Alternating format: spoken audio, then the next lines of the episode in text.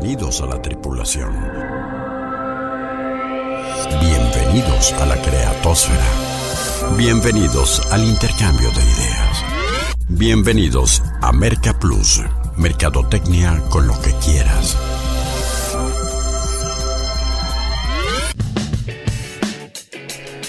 Bueno, y como afortunadamente aún nadie le vende a los robots, la mercadotecnia sigue siendo tan fascinante y tan desafiante para los seres humanos que cada semana nos merece este espacio para charlar en torno a ella. Bienvenidos a un nuevo contenido para inquietar tu intelecto y detonar tus ideas. De exploración 713 por el planeta Marketing. ¿Y qué les parece, amigos mercadoides? Y en esta ocasión nos vamos a hablar sobre las habilidades blandas, las soft skills, tan demandadas, tan vueltas a poner de moda, que no sé por qué este, alguien las podría haber olvidado en algún momento dado, porque son determinantes en la parte directiva y en general en todas las estructuras organizacionales, sean comerciales eh, o de cualquier otra índole. Me da muchísimo gusto eh, tener de nueva cuenta en la nave a uno de los diseñadores de la misma y que eh, es eh, recurrente no tanto como quisiéramos, pero aquí está de nueva cuenta en Merca Plus. Carlos Guerrero Diegues, socio fundador de Proyectiva Condominio Creativo en Comunicación y Marketing. Carlos, buenas noches, gracias, un gustazo de nuevo que estés con nosotros. Para mí es un honor, Rodolfo, y como siempre, tú bien lo dices, es un placer este peloteo de ideas. Me parece que el tema de hoy va a ser muy, muy, muy interesante a propósito de las perspectivas post-COVID que está tomando eh, un montón de aspectos que, como tú bien dices, de repente parecía que entraban en desuso y pues ya entraremos en materia. Eh, muy contento que me hayas invitado. Al contrario, sabes que es tu, nave. ¿Y de qué irá a detalle el programa en los próximos minutos? ¿Por qué no nos acompañan a escucharlo en las coordenadas de la exploración? Activando propulsores. Coordenadas de exploración asignadas.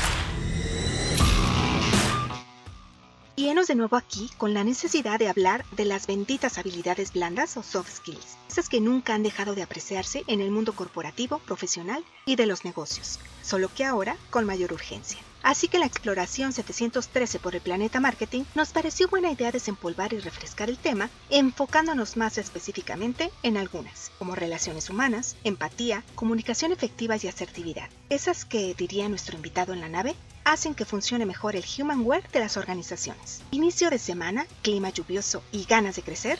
¿Qué más quieres para ir por tu mejor café y quedarte a esta buena charla? Despegamos ya en una nueva misión. En 5, 4, 3, 2, 1. Carlos, eh, eh, entremos en, en materia. Primero, para muchos eh, mercadoides hay que empezar por diferenciar las habilidades blandas de las habilidades duras, ¿no? En, tu desarrollo profesional. Las habilidades duras, Rodolfo, se han relacionado siempre con habilidades técnicas. Eh, dentro de una organización existen contadores, abogados, ingenieros, que son expertos en este tipo de cosas. Y la parte de habilidades blandas tiene como particularidad que son comunes a todo ser humano. Las competencias blandas, soft skills, también conocidas como tales, nos ayudan a entender temas que tienen que ver con liderazgo, con solución de problemas, con relaciones humanas, con empatía, con comunicación efectiva, con apertura al cambio, todo lo cual está en la cabeza y en el corazón de la persona. Eh, hubo una oleada eh, cuando empezó a tecnificarse eh, el, el, quehacer humano, cuando la automatización y la internet empezaron a invadir nuestras vidas, en donde, como tú bien decías al principio del programa, hubo esta fiebre por creer eh, algo que tú manejas constantemente en uno de tus frases eh, gimmick del programa. Eh, pues como todavía nadie le vende a un robot y todo este boom de la inteligencia artificial y otras cosas que son muy encomiables y que definitivamente nos han cambiado el estilo de vida, la forma de comunicación, la manera en que comerciamos, eh, las personas, las empresas, los países en todo el mundo, eh, tienen que ser bienvenidos en la medida en que entendamos que están al servicio del ser humano.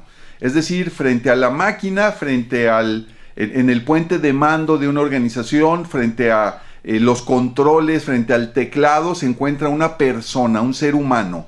Y en esa cabeza y en ese corazón es donde hay que incidir para que se tomen buenas decisiones y tengamos precisamente gente capacitada en estos temas. Porque hoy resulta que eh, mucha gente con un gran cúmulo de conocimiento en las habilidades eh, duras, eh, resulta que está teniendo dificultades para relacionarse, para liderar equipos de trabajo o para resolver conflictos y problemas, porque esto se ha convertido en, en algo que que dimos por sentado, pensamos que era algo así como respirar, aprender a respirar y, oh sorpresa que cuando empiezas a ver eh, resultados o acciones que luego te sorprenden, hoy por ejemplo el último escándalo según reporta la prensa del señor Elon Musk, este, eh, pues te, te, das cuenta que eh, debíamos de haberles puesto siempre mucha atención. Yo te decía que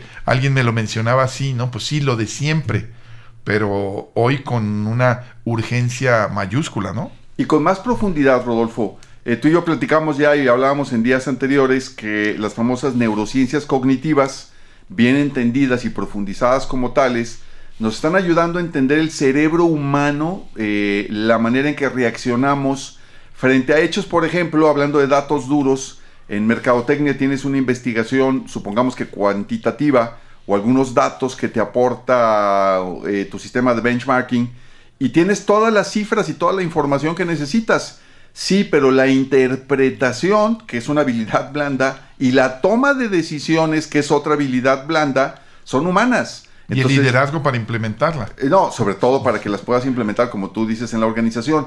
Entonces, hoy por hoy estamos de regreso en lo que nosotros, Rolfo, hemos llamado el humanware, como para actualizarlo nuestro trabajo con las empresas digitales del Mexican Silicon Valley, que es Guadalajara, la región de Jalisco, pues con todas estas empresas que están instaladas aquí alrededor de la zona metropolitana de Guadalajara, nos ayudan a entender que el humanware, el factor humano, eh, como decía esta persona con la que conversaste, pues es lo de siempre, pues es que el ser humano no va a cambiar en su ritmo evolutivo que lleva cientos de miles de años evolucionando a su ritmo, no va a cambiar, Rodolfo, porque en el siglo XX y a principios del siglo XXI se aceleró toda la tecnología. La tecnología se aceleró, la cultura alrededor del ser humano está cada vez más demandante, pero el cerebro biológico de la persona tiene sus propios ritmos y naturaleza. Claro, y también hay ciertos padecimientos, eh, si me permiten el término, que muy ilustrados en... Eh, es que me queda muy claro con aquel proyecto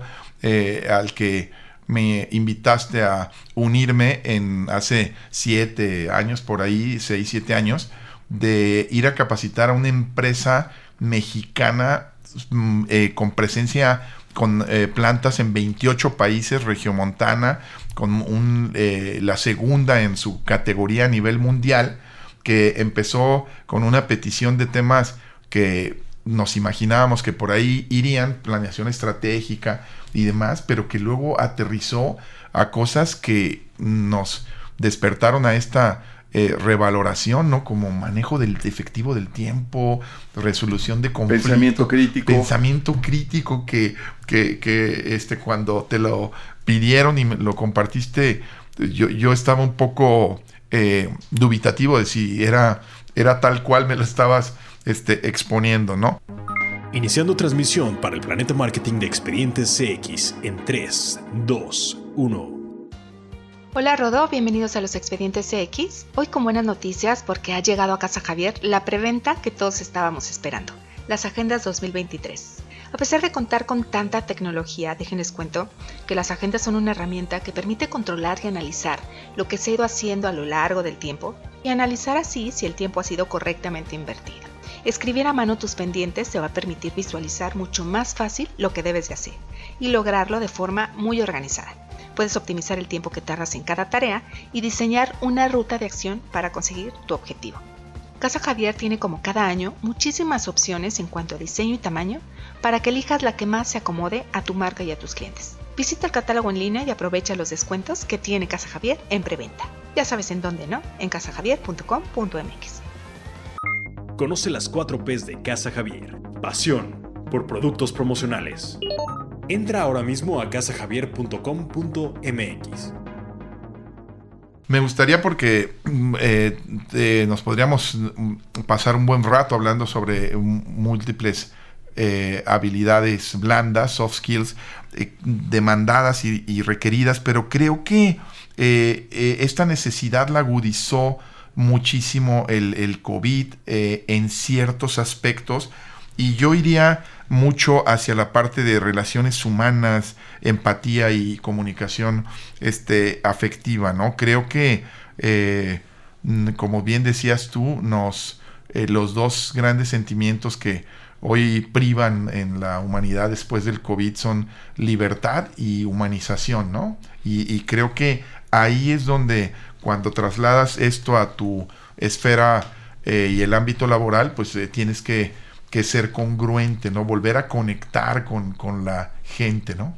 Exactamente, creo que ese es el tema, Rodolfo. Eh, en esta filosofía que tenemos dentro de nuestro trabajo, que, que le hemos llamado reinvención, que, se ha cacareado pues en diferentes medios, pero nosotros llegamos a ubicar lo que tú acabas de decir. La gente ha salido en algunos casos desaforada de la pandemia como si hubiera sido un encierro tipo cárcel este verano se está manifestando en el país, en el mundo, una crisis de este, movilidad precisamente en líneas aéreas que despidieron a muchísimo personal, por cierto, y que ahorita no están preparados para esta marabunta de gente que salió reclamando libertad. Y la libertad va mucho más allá de la parte física, eh, de los espacios que la gente quiere recuperar, que por dos años de alguna manera estuvo privado, pero también la parte de humanizarnos, y de entender que probablemente estábamos yendo hacia una dirección que valía la pena recapacitar, porque es desde el socio, desde el director de la empresa, desde el gerente, el supervisor y, el colaborador demostrador o trabajador de línea en una manufacturera, el que necesita este tipo de entrenamiento en habilidades blandas. Cuando tú entras a una organización, Rodolfo, para hablar de los tres niveles, el primer nivel, el de mero abajo, cuando eres eh, aceptado dentro de la organización, se debe a tus logros académicos y a tus conocimientos técnicos. Muy bien, tú acabas de terminar una carrera, traes un diploma que dice que eres licenciado en tal o cual cosa y técnicamente te preparaste en computación y en inglés. Pásale, tienes tu boleto de entrada. Como 500 cabrones más. Entonces entras a un nivel de la organización del que tú quieres salir y quieres subir. Siguiente piso, si quieres ascender al siguiente piso, ¿qué es lo que te da la posibilidad? Ya no es la parte, volvemos otra vez, técnica, ya no es la parte de qué tan fregón eres. Desde luego ese es un requisito, pero no es la ventaja diferencial. La ventaja que te lleva al siguiente nivel es trabajo en equipo y que desarrolles precisamente estas habilidades de empatía, de colaboración con el departamento, que en lugar de ser tu rival entiendas, porque pues este tipo de cosas nos ha tocado a ti y a mí vivirlas eh, irracionalmente en muchas organizaciones. Están peleados los departamentos a muerte uno contra el otro, lo cual pues no cabe dentro de una especie de concierto que debía todo el mundo estar alineado a tocar. Ese es el segundo nivel y ya llegaste ahí, entonces es una persona que lidera equipos de trabajo, que eres una persona que piensa con tu cerebro límbico, con tu cerebro de manada, que entiendes que hay que organizarnos, que hay que ser coach de tu gente más que el supervisor militar que con el látigo los está eh, forzando, etcétera, etcétera. ¿Cuál es el tercer y el nivel más alto de la organización, Rodolfo, como para que podamos entender a qué tienes acceso? Pues son habilidades tipo autoconocimiento y liderazgo que ya no tienen que ver en lo absoluto con si eres doctor, si eres contador, si eres abogado.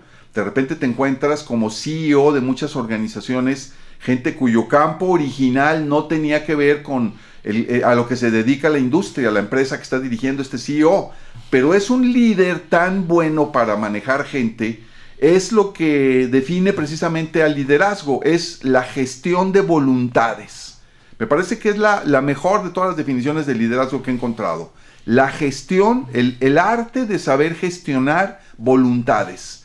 Y eso es lo que te lleva allá arriba y no tu capacidad técnica qué tan bueno eres con los números, con los pacientes, con los clientes, con esto y con lo otro. Eh, sí, yo, recuerdo en mi época de, universitaria, ya hace eh, rato, de haber he tenido una, una clase donde nos hablaban de, de marketing, nos citaban el, algún libro de Roberto Goizueta, aquel eh, presidente mundial de Coca-Cola que en los 80 transformó totalmente a la, a la empresa y en algún capítulo hablaban de esta, de, de, de cómo había fracasado Coca-Cola en un intento por aterrizar en un país asiático, no recuerdo ahora cuál, eh, con precisión, y, cómo la eh, contrataron a expertos de Harvard en su año sabático y de otras universidades y fueron y el informe este, les pareció por demás desconcertante, ¿no? Este, ustedes tienen un excelente departamento financiero allá, ustedes tienen una excelente eh, producción, logística, ventas, mercadotecnia, todo está maravilloso, solamente este, no se hablan no, no, no, hacen equipo, ¿no? ¿no? No tienen buena comunicación. Entonces, eh, ahora me iría con este, con este punto que, de lo que venías exponiendo, Carlos, de el desarrollo eh, de las habilidades blandas. Eh, ¿Se pueden desarrollar, se pueden entrenar, se deben de?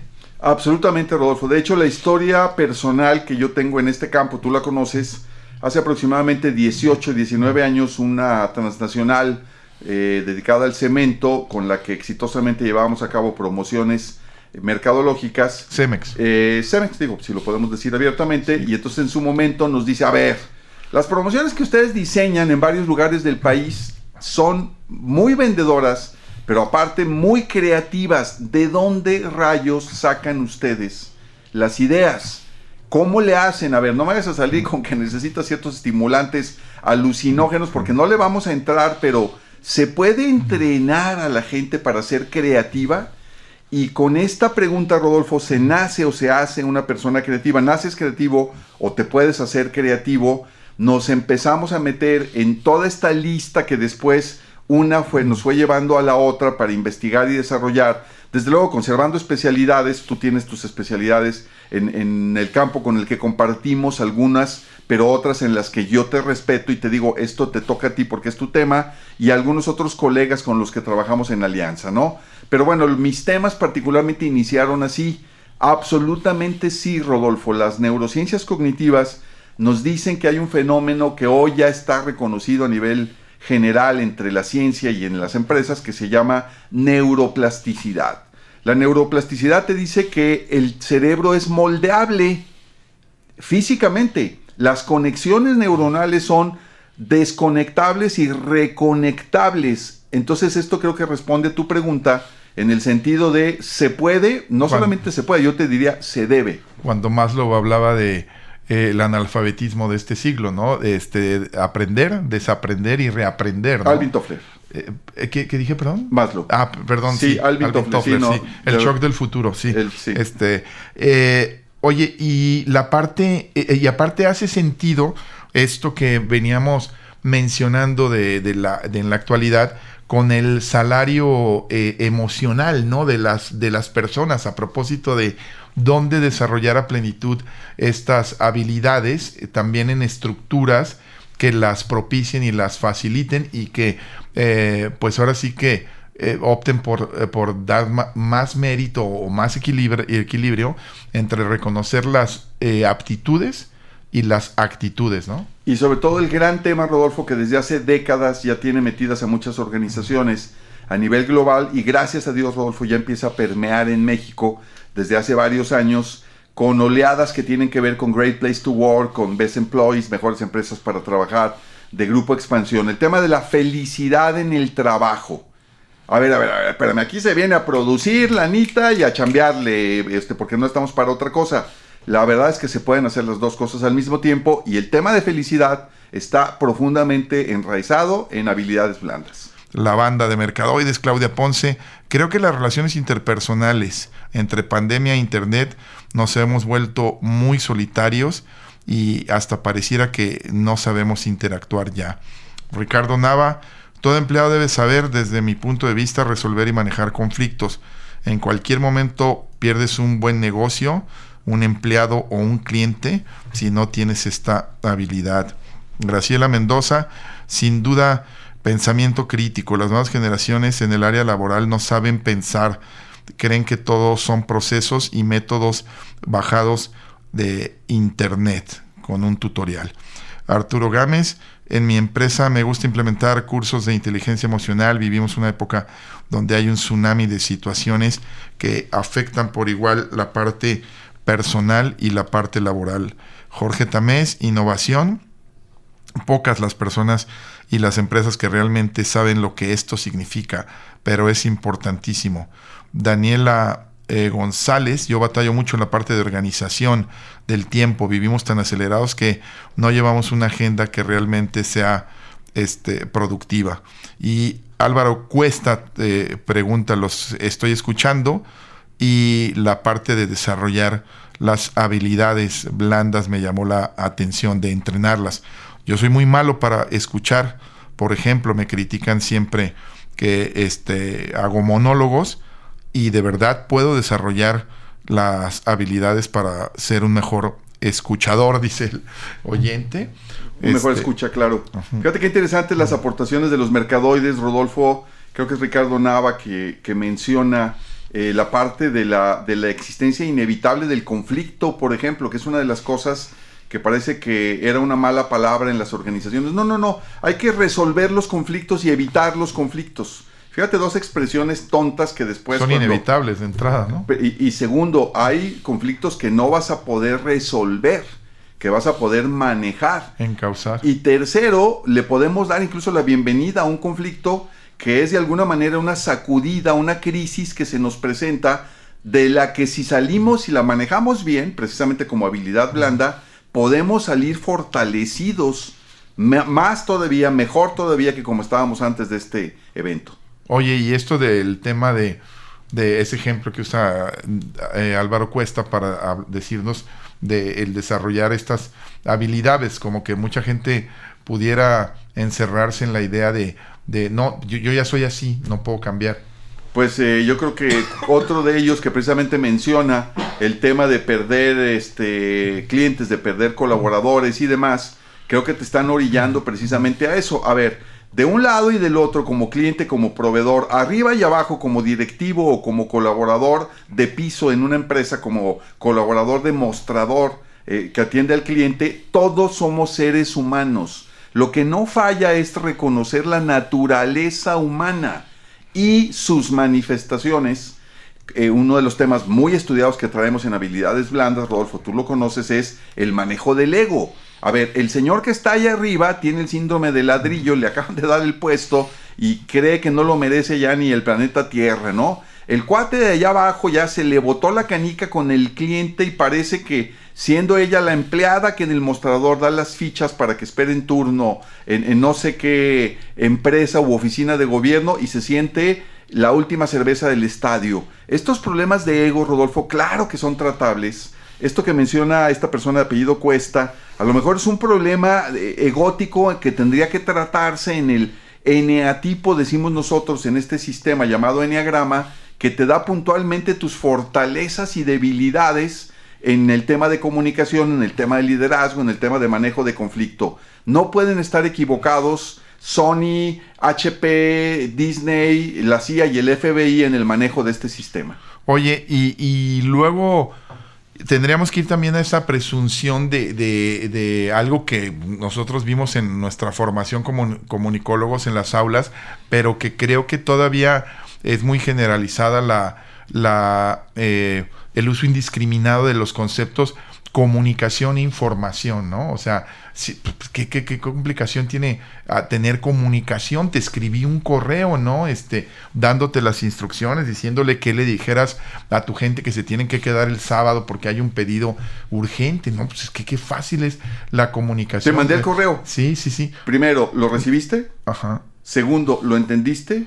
Tercero, ¿estuviste de acuerdo conmigo? Cuarto, ¿me confirmaste que estabas de acuerdo conmigo? Quinto, se lo transmitiste bien a los demás y resulta que no, pues sabes qué, de 10 nada más se quedaron 5.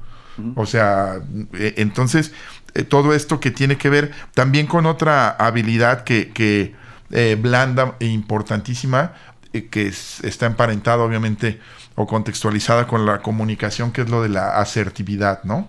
Asertividad, Rodolfo, Álvaro Cuesta menciona algo importante en la comunicación, que es el, punto de, de no escuchar somos a veces muy unilaterales y como decía otra mercadoide que también colaboró, pues como que se nos eh, aguadaron las habilidades que antes eran blandas y ahora ya se desdibujaron totalmente, ¿no? Habilidades aguadas. Nos hemos eh, maquinizado en alguna medida, ¿no? Cuando nos piden eh, temas de comunicación efectiva, que es el típico nombre de una habilidad que todo mundo te pide en todas las organizaciones, Rodolfo, tienes que diferenciarte. En el caso nuestro, hemos detectado el primer problema es el que marca Álvaro Cuesta, en donde no sabemos escuchar.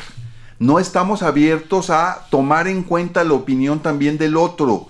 No estamos enriqueciéndonos. Segundo punto tiene que ver con escucha, retroalimentación. Solamente el círculo se cierra en la comunicación cuando hay retroalimentación y la retroalimentación es de tipo positivo. Es decir, te, te, hago saber que recibí tu mensaje, que lo entendí y estoy de acuerdo con él. A veces necesitamos, me confirmas de recibido porque ni siquiera tenemos la costumbre de hacerlo.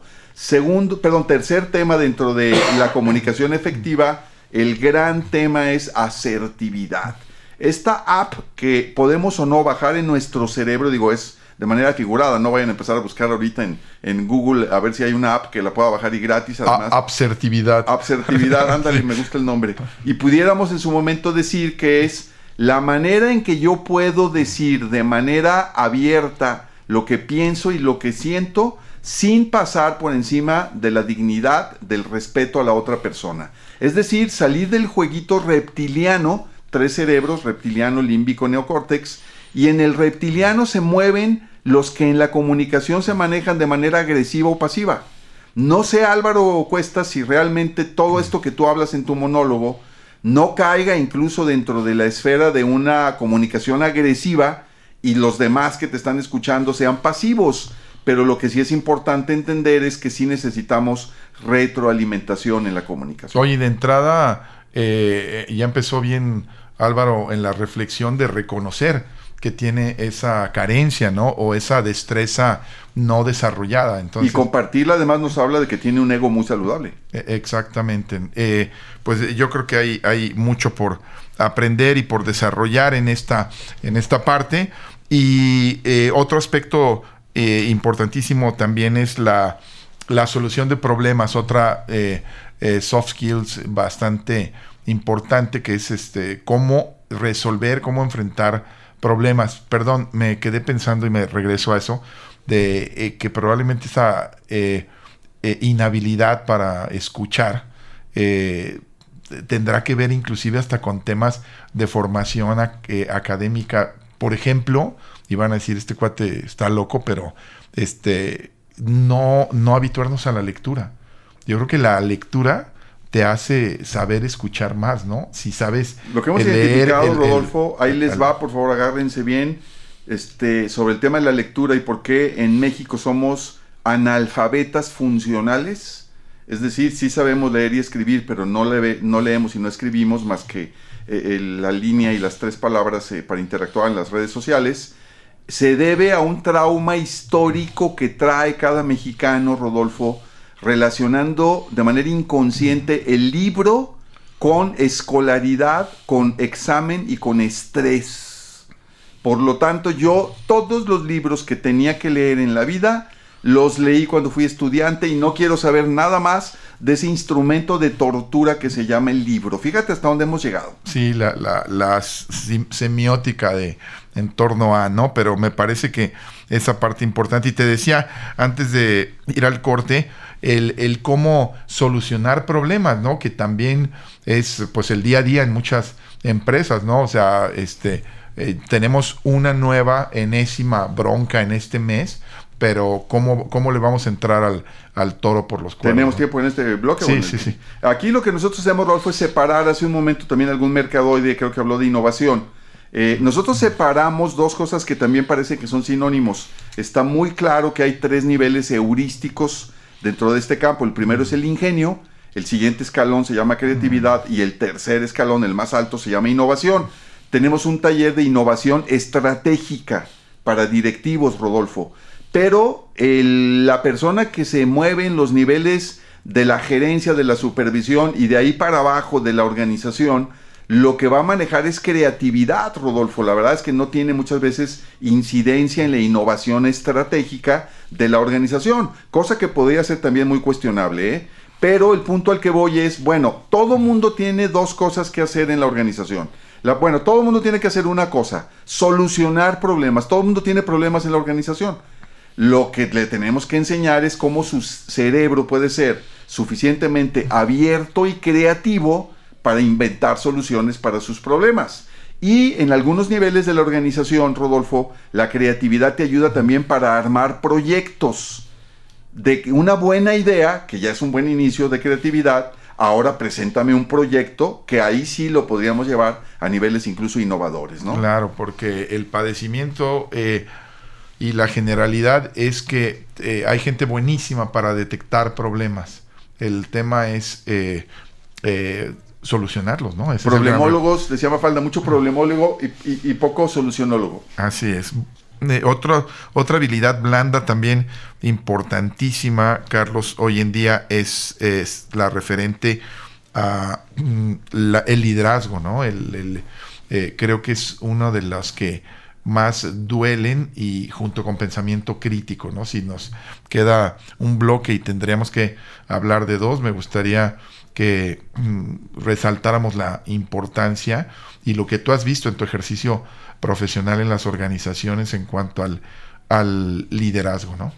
Hay, muchas aplicaciones, Rodolfo, hay eh, algún enfoque que te habla del liderazgo circunstancial, hay otros que te hablan del liderazgo transformador, pero básicamente, Rodolfo, hay tres estilos de liderazgo y esto te habla de la evolución del pensamiento de la humanidad para llegar a esto. Lo, irónico es que en culturas como la mexicana, en la empresa mexicana, cohabiten todavía en este momento eh, los tres estilos. El primero de ellos es el que se le llama el supervisor y que tiene que ver con lo que necesita un seguidor o un colaborador de la organización, que prácticamente es un liderazgo tipo militar, tipo capataz, este que con el latigazo y la supervisión puntual, la exigencia, muy poca apertura a la relación humana porque si das tantito la mano luego se agarra en el pie y la verdad es que hay personas con las que tienes que tratar en algunas organizaciones que apenas con ese nivel de liderazgo pueden ser personas productivas. Tristemente lo puedes decir. La humanidad, Rodolfo, se movió por muchos siglos con este único estilo de liderazgo. Pero de unas décadas para acá, aproximadamente hace 30 años, empezó a surgir eh, con el quinto movimiento de algunos autores y demás, eh, la idea de seamos más un entrenador deportivo, confiemos en nuestra gente, en que tiene ciertas habilidades y sobre todo potencial. No tengo que estar yo metido en la cancha contigo para resolverlo todo, yo voy a ser tu coach. Segundo estilo de liderazgo, tipo coach, en donde en algunas organizaciones hay ciertos colaboradores que pueden ser coacheados en el estilo de liderazgo. Y el tercero, Rodolfo, que nos hable mucha esperanza y que realmente necesitas tener ciertas características para poder decir que lo puedes aplicar en México, nos lo han enseñado biografías como las que se han hecho para el extinto Steve Jobs, en donde se habla de que más que coachear gente y tú hacerla de fuerzas inferiores a tus jugadores cada vez más hábiles y desarrollarles su talento, más que andar con el latiguito correteando gente en el nivel más bajo, te contrates a muy buenos músicos, escribas una partitura, esto es lo que quiero que toquen, tomes una varita que se llama batuta, y dirijas a los mejores músicos, siendo que tú puede que no sepas ni siquiera tocar ninguno de esos instrumentos. Esto era Steve Jobs, para poner el ejemplo clásico del director de orquesta.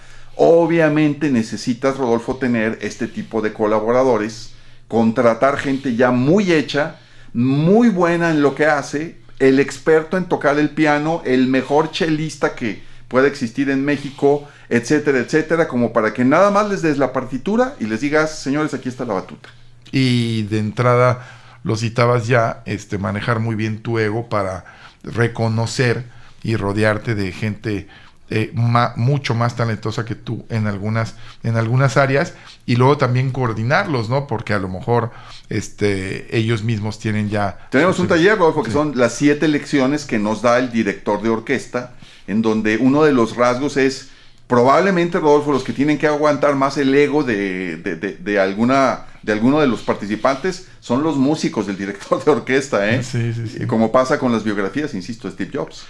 Así es. Y, el, pensamiento crítico, esa eh, capacidad de discernir, de eh, discriminar en este mundo saturado de información lo que es útil, lo que no es útil, qué datos sí, qué datos no, para encaminar a una toma de decisiones. El pensamiento crítico como la antesala de la toma correcta de decisiones, que es en gran medida como se juzga a, un líder, ¿no? Eh, otra otra asignatura donde hay mucho por, por, trabajar y recuperar, porque la verdad es que, perdonando la expresión, pero hay mucha gente en la pendeja total. Y el punto aquí, Rodolfo, es que las neurociencias cognitivas otra vez nos aportan mayor conocimiento para saber si el pensamiento crítico se encuentra en tu reptiliano, tres cerebros, insisto, reptiliano, límbico, neocórtex, si realmente estás funcionando en tu organización. Y hemos encontrado directivos de alto nivel, Rodolfo,